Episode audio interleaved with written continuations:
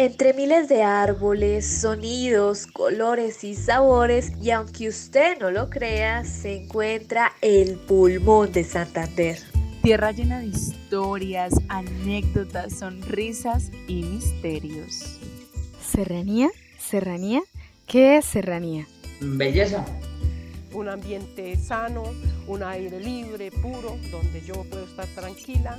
Porque la Serranía de los Yariguíes eh, definitivamente es una insignia. Es un ambiente muy bonito, fresco. Es espectacular. Son las mejores aventuras que hemos pasado. O sea, una zona de belleza exuberante, de mucha vegetación y llegar a... Paz y tranquilidad. La diversidad biológica que tiene pues brinda o permite poder tener una salubridad, una estabilidad. La serranía para mí es lo máximo. Es una paz única. Si el tiempo me diera tiempo, junto a Yariguíes viviría, llenándolo de versos por el resto de la vida.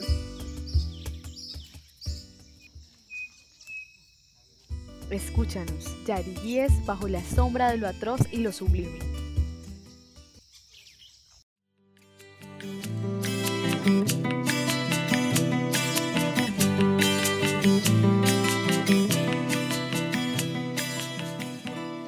Bienvenidos a este primer episodio, Violencia y Conservación, donde hablaremos sobre un lugar mágico lleno de historia y problemática. Claro que sí, estamos hablando de la serranía de los yariguíes, que nos da la oportunidad de contar su historia y enamorarnos de ella.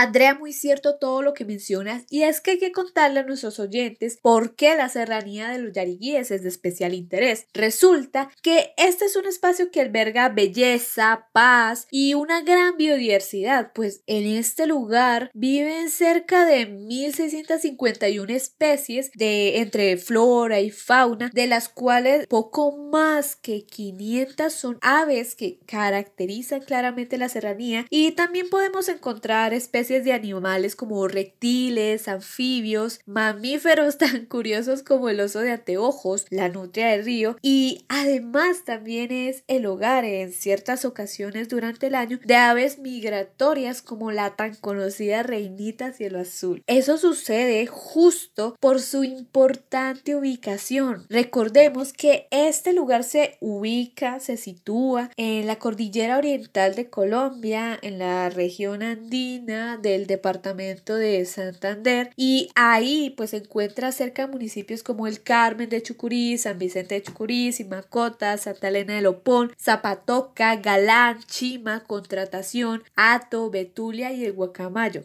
Entonces, como vemos, la serranía, además de proveer aquella riqueza natural, también es el afluente de ríos tan importantes para el departamento como el Suárez, el río Sogamoso y el río de Lopón. Pues resulta que ahí nacen ciertos cuerpos de aguas quebradas y ríos que alimentan a estos más grandes. Pero bueno, todo esto que les conté no es todo, pues la serranía de los Yariguíes trasciende más allá, lo que la hace un espacio de interacción entre cultura, diferentes ritmos y saberes ancestrales. Y también es poseedor de secretos y de la memoria histórica en la identidad santanderiana.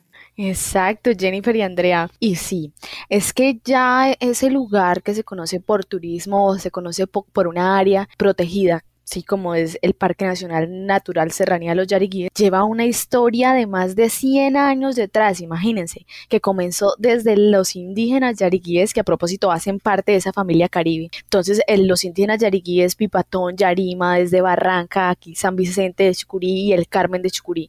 Sí, Ana, súper interesante lo que comentas. Y pues también mencionar que ese choque con la colonia provocó ese exterminio, ese aniquilamiento de los indígenas yareguíes, no solamente porque llegaron a usurpar su territorio, a someterlos para civilizarlos, sino también porque justamente llega la etapa de la república y es como un exterminio definitivo porque ellos a través de leyes justifican eso de matarlos, de erradicarlos que decía que reducción, que civilización y categorización de indígenas, pero en realidad esos fines humanitarios y civilizadores pues terminaron en un etnocidio masivo de toda la población. Y a esto también se le suma la explotación de petróleo de la compañía Tropical Oil Company, que por intervenir en esos territorios, por tacharlos de indios salvajes y caníbales, pues terminaron exterminándolos. Eso ya fue como hacia 1917 y en ya en 1950 no se reportaba ninguna presencia de indígenas en la región. Tan solo fueron 20 años y acabaron con todos los indígenas yariguíes. Vemos que entonces el Estado se silenció, la iglesia, las compañías, todos en silencio, ninguno decía nada, todos dejaban que sucediera. Entonces sobrevivieron a la colonia, pero no a la república. Terminó esto siendo más nocivo. Exactamente, pero ah, eh, Jennifer, hay algo ahí súper importante y es que los yariguíes, digamos, se fueron, corrieron hacia todo lo que es la serranía claramente para protegerse de ese exterminio que los perseguía por parte de los colonizadores y por eso es que nuestro lugar, la serranía de los yariguíes, cobra muchísima importancia en este podcast. Voy a introducir de una vez un tema importante, que podemos decir que la historia gira alrededor de esto y es el icónico camino en Lenguerque, dado este nombre ya que el ingeniero alemán Johann Lenguerque lo mejoró y lo empedró, siendo esta última una de sus principales características. Detrás de la construcción de este camino hay mucha tela por cortar, por todas las dinámicas que se han generado en torno a él y principalmente porque este alemán en el siglo XIX se dedicó a construir variedad de caminos de herradura en Santander y podemos decir que principalmente pues era para explorar estas tierras y más allá de eso también para encontrar productos y comercializarnos al ser llevados hasta el Magdalena. Lenguer que fue todo un personaje. Según cuenta la historia, llegó a nuestro país huyendo de la justicia alemana. Este exilio lo obligó a refugiarse en nuestras tierras, llevándolo a trabajar y convertirse en uno de los hombres más adinerados de Colombia. Explotó la quina, el tabaco y alcanzó a tener alrededor de 12.000 hectáreas, llamadas el corregidor, Montevelo y el Florito. Fueron algunas de sus haciendas ubicadas en los municipios de Girón, Zapata Toca y Betulia. Cuenta la leyenda que este personaje era un romántico sin remedio, dejándonos así una hipótesis de alrededor de unos 500 hijos, pero además de eso, también amaba la música. Y esto mismo lo impulsó a traer desde Alemania el primer piano de cola a Santander. Y esto ya lo convierte en todo un protagonista del departamento, además de ser uno de los mayores promotores de la artesanía en la zona. Aunque sin duda alguna su mayor legado definitivamente han sido los caminos que construyó. Una acotación importante es que lo hizo con la ayuda de la mano de obra de muchos presos de ese momento. También decir que estos caminos fueron la clave para prosperar la economía y hoy desde una mirada distinta y teniendo en cuenta pues que el mundo va cambiando, también podemos ver cómo se consolidó el turismo alrededor de esto y que ahora es uno de los atractivos para quienes visitan Santander. No, Andrea, muy significativo lo que dices y es que, por ejemplo, cuando yo comencé a subir y, y claramente veía ese camino, yo decía, pero wow, o sea, qué difícil fue hacer ese camino, ¿no es cierto? Eh, me imaginaba claramente los presos, los esclavos, si bien es cierto que Jeón Lenger que estuvo ahí detrás, sí, fue como el de la idea, pero ese, detrás de eso también hay un proceso de, de colonización. Entonces yo me imaginaba lo difícil que fue incrustar esas piedras tan grandes, dejarlas ahí porque para que pasen más de cientos de años y que uno en esta época las pueda pisar es algo como, no sé, súper bendito, sagrado. Así es, así es y sobre todo también pensar en lo mucho que estos caminos han facilitado tantas cosas y que hoy por hoy se hable de un turismo un turismo, eh, por decirlo de alguna manera, un poco significativo que le dé ese plus a Santander y son estos mismos caminos construidos por, por este alemán. Bueno, y esa parte del camino también es muy importante porque de, ahora ese recorrido que llevamos hasta el momento me hace pensar en que los campesinos de las zonas de que viven hoy en día y que vivieron durante esa época hasta hasta actualmente son tan valientes como alguna vez lo fueron esos indígenas, nuestros indígenas de Ariguíes, de venirse a albergar, a proteger en esta serranía, en este bosque andino, pero también de estar decididos a seguir allí, de estar, de, de seguir en pie en la lucha, porque ellos tuvieron, los campesinos han tenido que aguantarse no solamente, digamos, ese, ese pasado de, de colonización que hubo ahí, sí, que también está manchado con sangre, sino también esa violencia armada por muchísimo, muchísimo tiempo. Ana, eso que estás contando eh, me lleva a una persona que me marcó eh, durante toda esta investigación y es el historiador de San Vicente de Chucurí, uno de los de tantos que tiene esta región, y es el señor Jaime Ardila. Yo creo que él cimenta muy bien toda esta historia que hemos estado contando y nos cuenta la razón de por qué este lugar fue el resguardo de estos grupos armados. Entonces todo se va dando a raíz de, de, la, de la geografía que tiene San Vicente, antes era mucho más selvática.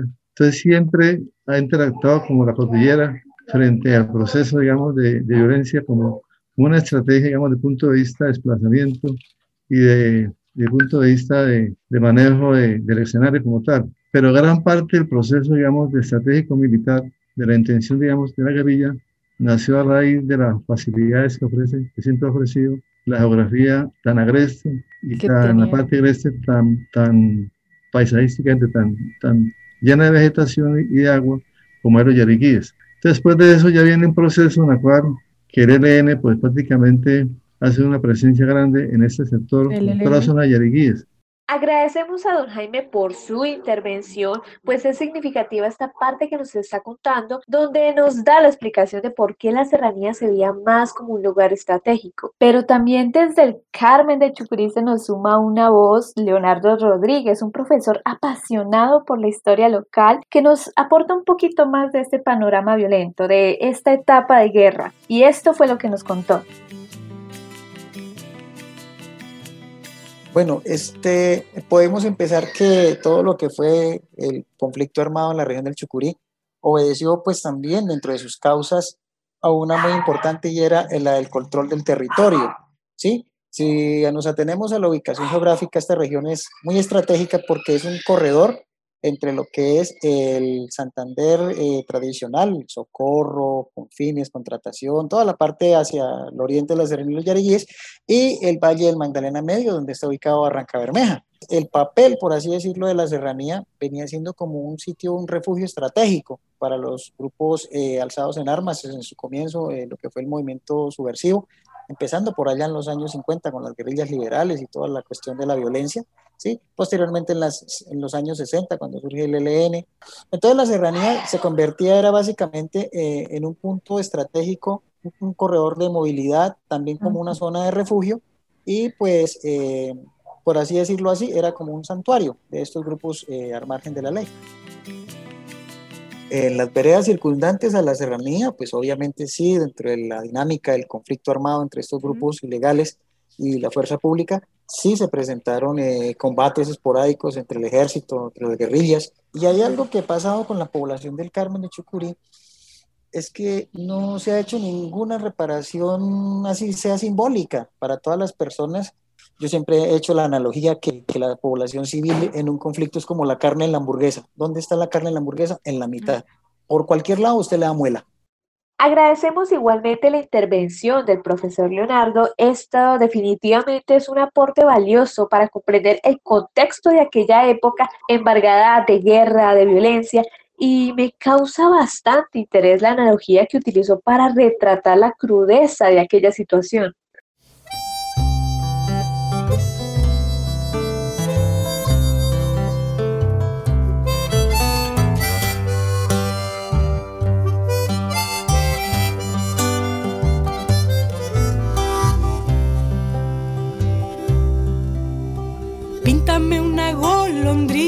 Te diré si eres un buen pintor.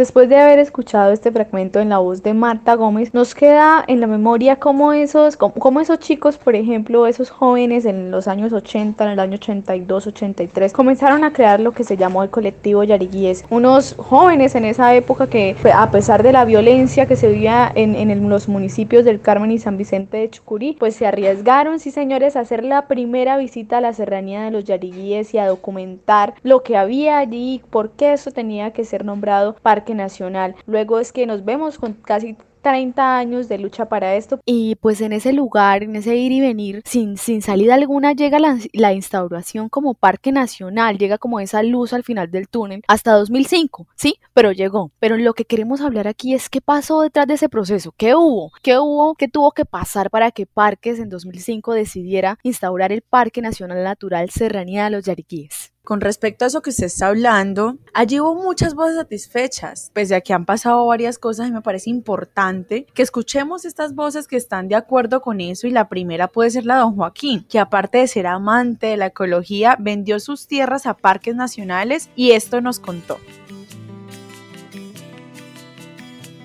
Entonces yo vi que, que era bueno para mí y vendí, vendí la finca y sí, claro, a mí no me quedaron debiendo nada.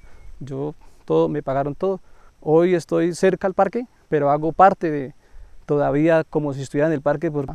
La alegría para mí es que hoy esté el predio que durante yo viví 37 años esté totalmente restaurado, con árboles de 8 y 9 y 10 metros. Entonces, eso para mí pienso y me siento satisfecho que le aporté algo a los pulmones de Santander. Es el pulmón de Santander y del mundo. Entonces aportarle algo y decir yo, yo le aporté algo y contarle a mis hijos y, y de pronto a ustedes de que yo hice algo por esto, yo mi granito de arena que puse, me siento satisfecho. Yo no sé, chicas, pero a mí me parece súper interesante ese testimonio de don Joaquín en el que se le siente ese orgullo de haber entregado su tierra, ¿sí? De, en el que se siente muy feliz de que hoy lo que fue su casa, ¿sí? Esté poblado por miles de árboles. Eh, pero yo también lo miro por esa parte del sacrificio, quizás allá en, esa, en ese pedazo de tierra quedaron los recuerdos de cuando él era niño, eh, de jugar con las lianas, de aprender todas esas especies de árboles que nos contó cuando fuimos, pero también lo hizo con amor, lo hizo para digamos, entregar eso a un bien común como lo es hoy la serranía de los yariguíes. Efectivamente, muy curioso y interesante este testimonio de don Joaquín. Pero bueno, yo aquí vengo a escarbar un poco más profundo en el tema. Y es que parece ser que no todo es tan bueno como lo hacen ver. Sí, están conservando la biodiversidad, todas esas vidas que permanecen dentro del lugar, que obviamente tienen un papel en el ecosistema y que también nos ayuda a conservarnos. Sin embargo, surge la pregunta sobre cuáles son esas verdaderas implicaciones negativas de este proyecto. Pues bueno, justo traemos una noticia de Radio Nacional en la que nos habla de ese incumplimiento de parques nacionales con los contratos que se ha hecho con los campesinos de la obtención de tierras, donde nos dicen que, bueno, sí, les prometieron por hectárea 10 millones de pesos, pero por ejemplo a Sirlena Rodríguez solamente le pagaron 18 millones de pesos por 6 hectáreas. Entonces, y aún se siguen mencionando más casos que son como peores, donde ni siquiera les pagan esas tierras que compran y cuando las personas deciden volver a la tierra, pues todo está destruido. Ahí también se muestra esa manifestación de parques naturales que dice que ellos siempre están sujetos a la legalidad y que lo que quieren es priorizar esa conservación del parque, pues la comunidad sigue manifestando lo contrario y hasta el día de hoy aún no se ha solucionado. Por esta razón es que trajimos una voz de la comunidad aledaña a la serranía que nos brinda otro testimonio del tema. Escuchémosla.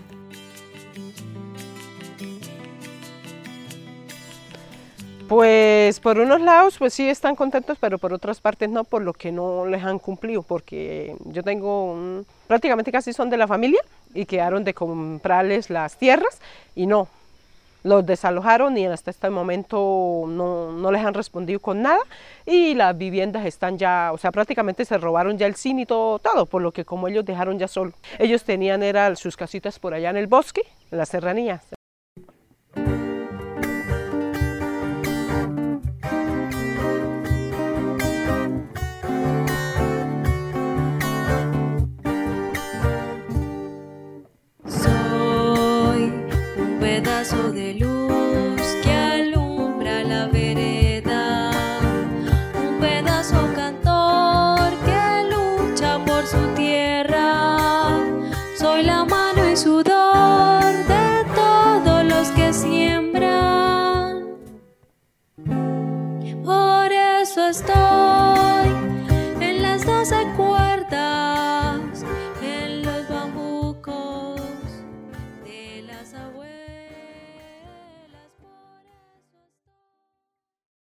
Con esta melodía inédita que acabamos de escuchar, queda más que seguro que el campesino es el que aporta ese, esa luz, esa vida a la vereda. Y muy cierto lo que ha dicho Jennifer hasta el momento. Y es que eso no es todo. También hay que destacar, recordar esos casi 30 años de lucha que dieron los municipios y pues claramente varios personajes de la región para que ese pedazo de tierra que, lo, que es hoy parque natural pues se constituyera como área protegida por parques, por parques nacionales. Es que esos años en que se retrasó esa constitución como parque no fueron de gratis, ¿sí? Y hoy digamos, también nos damos cuenta que esa demora tuvo que ver hasta con el afamado proyecto de la hidroeléctrica Hidrosogamoso.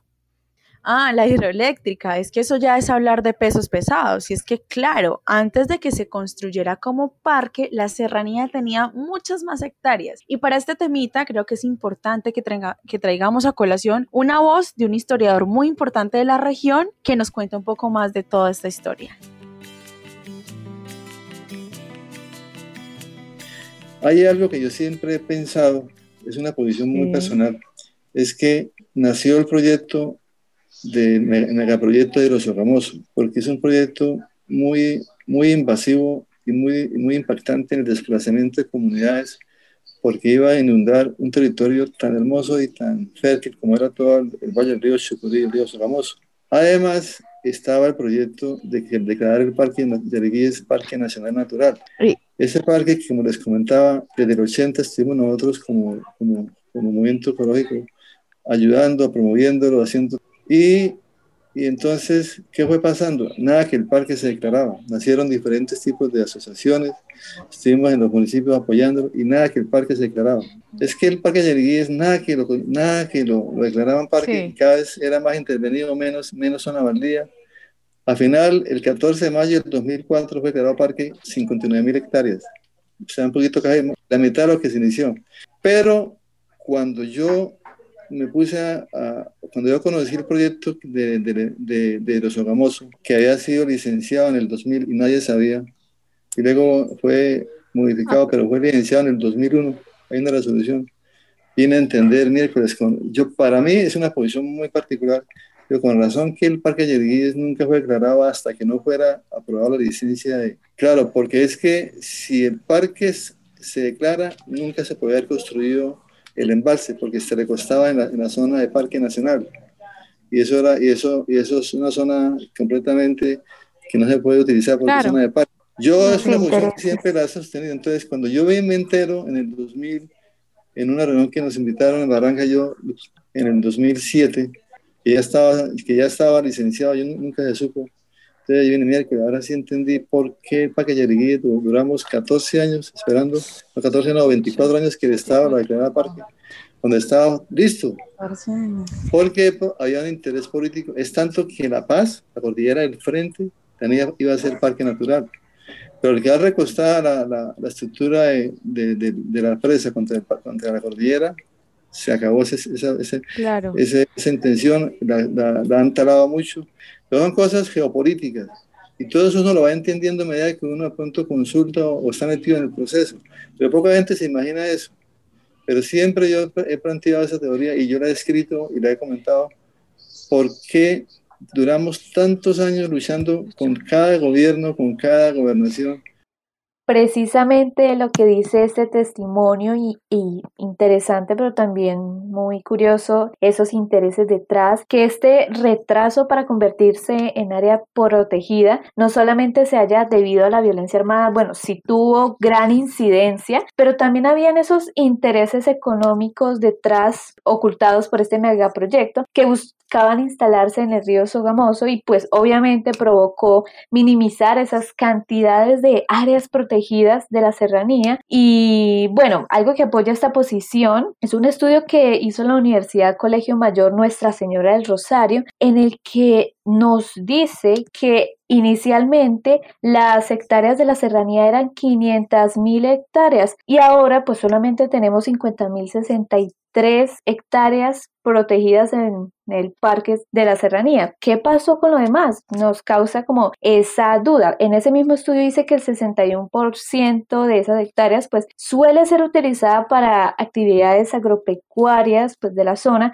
pero también queda la duda de si estas mismas fueron utilizadas por esta compañía. Entonces que también se modificó este paisaje para poder adaptar este proyecto. Y tampoco hay que desconocer la degradación que ocasiona este proyecto en los sistemas silvestres y acuáticos de la serranía. Y bueno, y para colmo, la serranía también ha sido víctima de la tala ilegal y de la cacería indiscriminada. Pero bueno, eso ya es otro cuento. Lo que sí es seguro es que aún falta mucho por descubrir y también pues escuchar la verdadera historia que ha sido ocultada bajo la sombra de la serranía con estas voces me lleva a pensar que en definitiva en este episodio de, violencia y conservación vivimos un laberinto de emociones. Recordamos primeramente los rostros de los indígenas, de nuestros indígenas de Ariguíes, también los rostros de sus colonizadores, también ese exterminio que tuvieron que vivir y luego pasamos y recordamos esas botas de los grupos armados, de esa violencia armada que se vivió durante la serranía.